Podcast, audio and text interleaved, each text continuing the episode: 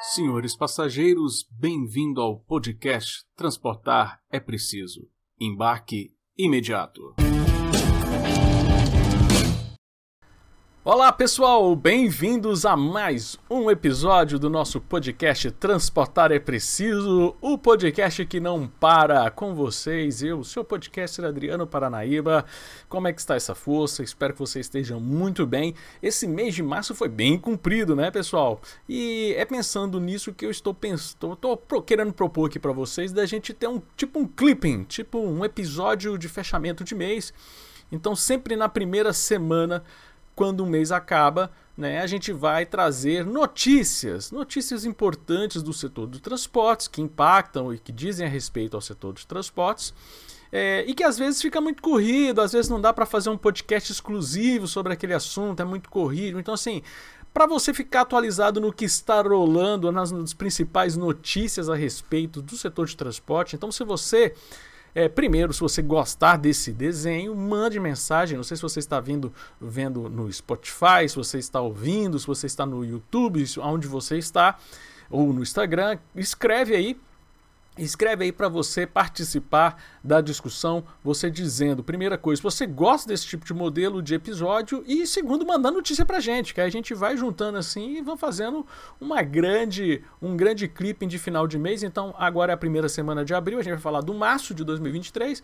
Lá na primeira semana de junho a gente fala de abril e vamos ver se a ideia pega, ver se vocês gostam, porque o objetivo é realmente manter vocês bem informados a respeito de transportes, isso que é importante para nós. Lembrando também que você pode comprar o seu livro Transportar é Preciso na Amazon. O pessoal sempre pergunta, né? Ah, professor, vende pra gente.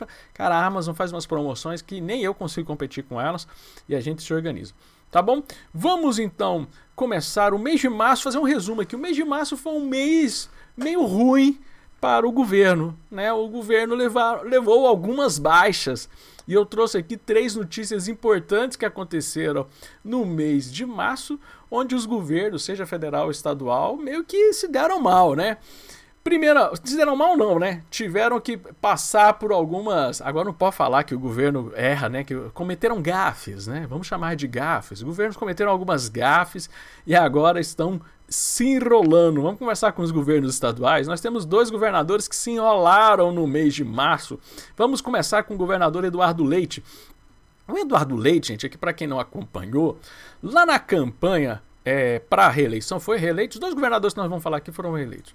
O, o, o, Eduardo Leite, ele assinou na campanha. Gente, não é nem assim, ele não falou na empolgação e aí cometeu um erro, prometeu algo que não podia. Ele assinou um documento junto com o movimento RS 118 Cento Pedágio né? Ele foi lá, assinou o documento ano passado falando que não vai se comprometendo a não instalar pedágios na rodovia, no caso a rodovia estadual RS 118, uma rodovia muito importante para o estado do Rio Grande do Sul. O que. Aí ele ganhou a eleição. Claro, com um discurso desse, até eu ganhava a eleição. Falei assim, eu vou acabar com os pedágios, assino um documento, registro em cartório, sei lá, né? Cara, tô, qualquer um ganha. É que nem o cara que prometeu um ônibus de graça, né? Que tá, daqui a pouco vai virar a moda, né? Daqui a preparem-se, pessoal. Preparem-se para as eleições municipais. Já tô falando isso agora. Porque chegar na época da eleição municipal, vocês vão dizer que o Adriano foi, tá falando mal de algum candidato específico ou outro.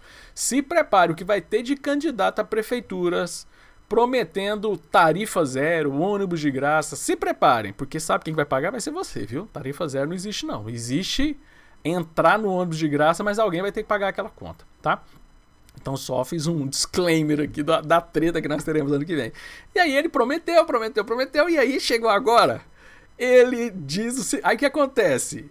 Houve uma discussão que revoltou o pessoal do Rio Grande do Sul. Ele vai colocar pórticos com um sistema de cobrança que nós chamamos de free flow, ou seja, é aquele que bate a foto do carro e cobra. Então, aí ele revelou recentemente que, que, na verdade, na campanha, o pessoal não entendeu, ele cometeu um erro de semântica, foi um deslize. Ele não vai instalar praças. Mas vai continuar tendo cobrança. Ele vai instalar pórticos, ele vai instalar uma estrutura que a pessoa não vai passar numa praça, ela vai ser fotografada e vai pagar o pedágio. Então o pessoal lá do Rio Grande do Sul está revoltado. O coordenador do movimento Rio Grande do Sul, da RS 118 sem pedágio, o senhor Daci Zotes, abre aspas, diz o seguinte, abre aspas, praças físicas ou cobrança automática por pórticos é sempre pedágio. Muda apenas o sistema de cobrança. Então, é, façam a interpretação que vocês quiserem. Eu pergunto aqui: ele cumpriu a promessa de não ter praças de pedágio? É, ele, ele cumpriu, ele não vai construir praça de pedágio, ele vai construir cobrança automática e aí se só lamento. Lembrando que esse documento foi assinado dia 19 de outubro de 2022 em uma reunião, numa discussão Tá na mesa, que também foi assinado uh, por Onyx Lorenzoni e o Leite assumiu o compromisso de não instalar a praça de pedágio na rodovia. Né? Então, quando ele foi eleito, é, ele já mudou a posição dele, porque ele já solicitou ao BNDES um estudo para o impacto das cobranças, né? até vai suspender um estudo que foi solicitado sobre o impacto das não cobranças. Então, mais uma gafe, um deslize, né? Porque a gente não pode chamar mais político do que eles realmente são quando eles prometem uma coisa e não cumprem. Então, Eduardo Leite está na lista aí de é, governantes que cometeram gafes. Agora nós temos uma gafe aqui, é uma combinação de gafes, né? Nós tivemos na última semana de, ma de março, uma licitação de ônibus elétricos no estado de Goiás. Eu, particularmente, eu acompanhei bastante, porque, como eu sou de Goiás e fui muito requisitado por uma série de veículos de comunicação para comentar esse, essa licitação de mais de 100 ônibus elétricos para o eixo Anhanguera. Uh, que é um dos BRTs, um dos maiores BRTs do Brasil, ah, e o que, que aconteceu? Eu já estava, ou eu tinha lido o documento, a licitação para mim era muito confusa, porque não deixava clara a questão de custos ah, sobre esses ônibus elétricos. E outra coisa, depois eu fui ver que não era para trazer mais 100 ônibus elétricos. Vocês sabem que eu sou um pouco crítico a ônibus elétrico, mas no primeiro momento eu falei assim: ah, cara, vai trazer mais ônibus, tá valendo. Se é a diesel, se é elétrico, o importante é a população ter mais ônibus. Mas o que, que é que eu descobri? Eu descobri lendo o documento e depois eu fiz essa crítica na mídia aqui local que não era mais ônibus, era uma licitação para substituir ônibus, ou seja, benefício para a mobilidade urbana ia ser zero para a população. Sabe aquela pessoa que está voltando no ônibus 6 horas da tarde, naquele ônibus lotado, com aquele cheirinho agradável de serviço realizado, né? Que parece uma lata de sardinha. Pois é, as pessoas vão melhorar. Em vez de estar numa lata de sardinha movido a diesel, eles vão estar numa lata de sardinha ecologicamente sustentável, sem emissão de gás carbônico. Olha que grande benefício que a população vai ter.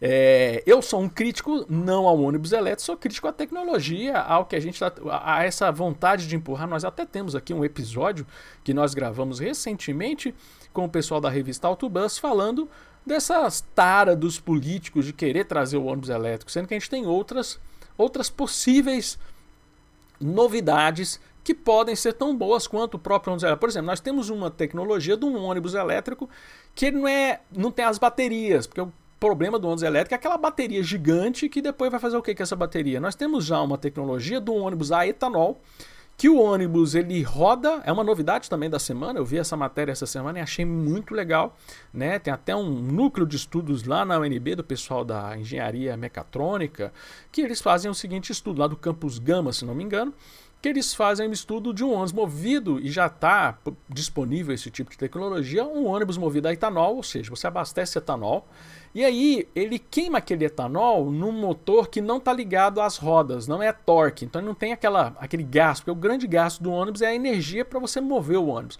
Então você tem um, um motor fora do sistema que ele gera energia elétrica. Então você usa o etanol para fabricar energia elétrica e essa energia elétrica abastece o ônibus. E um ônibus sem bateria fica bem mais leve, então você vai ter uma eficiência energética muito melhor. Lembrando, gente, que a gente fala de energia elétrica, mas nós temos que lembrar que o etanol é uma coisa brasileira, uma tecnologia brasileira que é tão economicamente eficiente, é muito melhor do que o diesel, e a gente eu vejo que a gente explora pouco. Então nós já temos tecnologia para isso. Voltando à vaca fria, essa licitação. Então, esse é o detalhe que eu tenho sobre o ônibus elétrico. O que, que aconteceu? A Enel, que é uma empresa italiana, foi participar dessa licitação e uma semana antes eles falaram, eles entraram com um pedido de impugnação, falando que ó, o contrato estava com alguns defeitos. Concordo, tem alguns defeitos. A Enel falou que eram problemas constitucionais. Eu não vi inconstitucionalidade, eu vi que realmente os pontos que eles colocam é problemas que trazem incerteza para quem assinar aquele contrato, relacionado à questão de custos, à questão de manutenções. Então, assim, a coisa não está clara. Ela fala que é inconstitucional, eu, eu discordo desse ponto, eu acho que não é inconstitucional, mas realmente são problemas que trazem insegurança. E aí o nosso governador Ronaldo Caiado faz a seguinte é, é, Colocação a respeito da Enel, abre aspas. Isso não me surpreende. Nunca vi a Enel como uma empresa.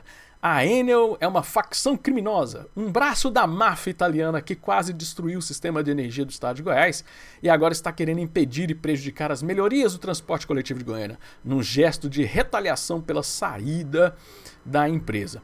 O governador falou que ah, outras empresas vão vir, eles podem tentar melar que vai dar super certo, que, que se danem eles, né?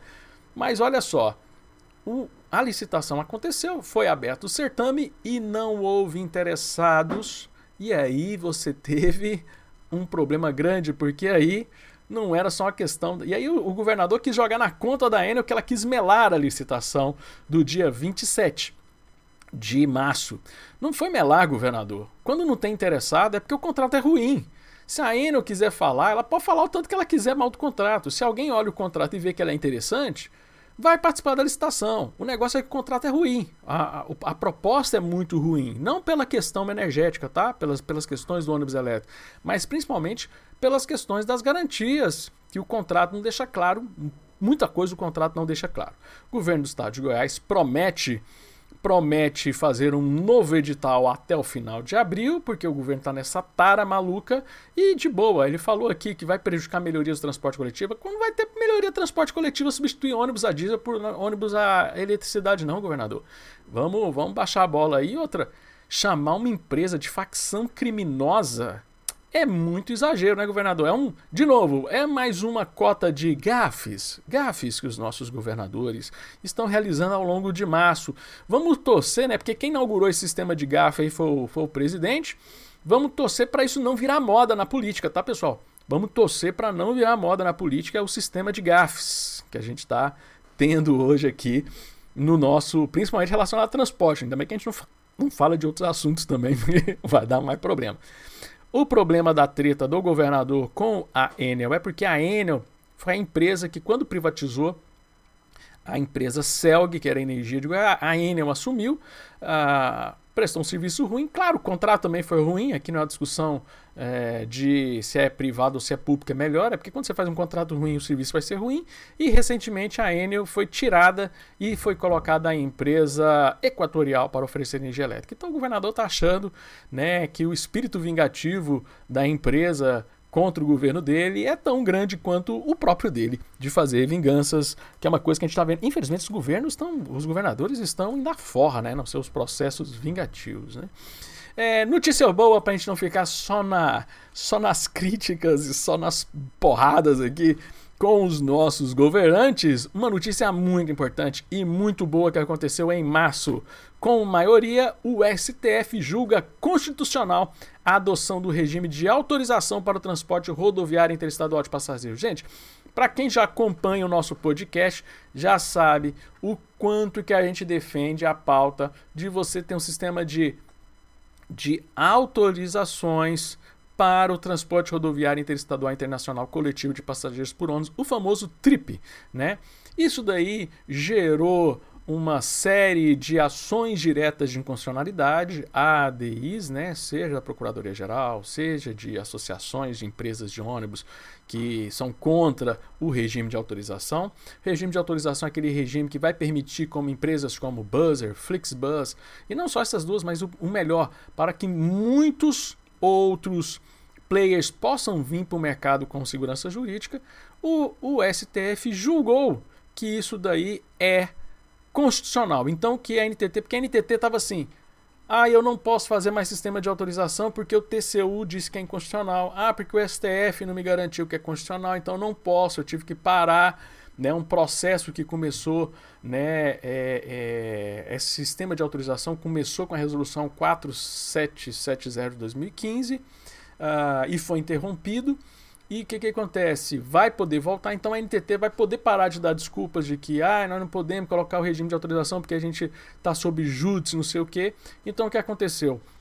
Aconteceu que já havendo uma discussão sobre a questão, porque é uma discussão de mais de 20 anos sobre essa questão da licitação, de ter licitação, de não ter licitação. Então a gente tem o que? A gente tem que agora pode ser autorização e isso faz com que agora a mesa vire para a ANTT, que vai ter que retomar então a discussão do novo marco regulatório para trazer essa segurança, para, como eu disse agora há pouco, trazer novos players, novas concorrências, novos concorrentes e livre concorrência para essa discussão. Essa votação aconteceu e, e, foi sinalizada bem no começo, no finalzinho da semana, no final da semana, no dia 24 de março, e tivemos uma reação interessante já no dia 27 de março. Houve uma primeira revisão extraordinária da agenda regulatória da NTT para o BN 2023-24, justamente colocando dentro da agenda regulatória, dentro da agenda, né, porque as agências reguladoras elas criam uma agenda de revisão e de criação, né? Eles sinalizam lá o que, que a gente vai regular durante esses próximos dois anos. Então, o biênio eles marcam ali. Já voltou para a mesa a discussão do novo marco, a revisão do novo marco regulatório de transporte regular rodoviário. E, como a própria agência disse, abre aspas, ampliar a concorrência, melhorar a qualidade do serviço, simplificação dos processos dos autos de ortoga e liberação econômica, melhoria da transparência, governança e compliance. Né? Então, como a gente disse, isso estava interrompido. Eu até tive a oportunidade de, no mês de março, participar de uma audiência pública da NTT e muita gente lá da NTT falou assim: ah, porque a gente não pode, porque a, a gente não consegue trabalhar, porque todo mundo está judicializando a gente. Então, agora já está resolvido esse problema podemos voltar para discutir um novo marco regulatório que o Brasil precisa. Nós temos muitos, mas, gente, mas muito município. A gente já disse isso aqui no nosso, no nosso, no nossos episódios anteriores. Quantidade de municípios que não são atendidos por isso. Municípios pequenos que as grandes empresas não têm interesse de ir para lá, mas se você dá autorização para uma empresa menor, ela com certeza vai ter interesse de ir, porque para ela aquela escala atende, ela consegue ter recurso. Pessoal, essas são então as notícias de março, né? Sobre transportes que nós temos para trazer aqui para você que nos acompanha no nosso podcast Transportar é Preciso. Duas notícias uh, sobre governadores, uma notícia muito importante sobre o STF e NTT. Então, quero que a gente crie esse hábito de pegar notícias que às vezes não dá para a gente fazer episódio específico. Claro, essa discussão do STF com a NTT, isso aí vai gerar mais episódios. Isso aí não tem fim, não, porque esse marco regulatório de transporte rodoviário interestadual de passageiro, enquanto isso aí não desenrolar efetivamente, nós vamos ter muita discussão para fazer aqui no nosso podcast. Mas enquanto isso, a gente vai só dando as notícias pautadas e agradeço muito a vocês. De novo, como eu falei no começo do episódio, se você gostou desse tipo de episódio, falando de notícias do, do mês, é, manda um like, manda um joia, escreve. Ou se não gostou, não gostei. Eu acho que o bacana é pegar um episódio de secar um assunto. Cara, vocês que mandam aqui, bicho. A audiência é o patrão do transportar. É preciso vocês que decidem como é que vai ser, a, como é que a gente vai tocar o barco aqui. Tá joia, pessoal? Agradeço então a sua audiência nesse episódio de hoje e lembrando para você que transportar é preciso e o embarque é imediato. Forte abraço, pessoal. Até a próxima. Valeu.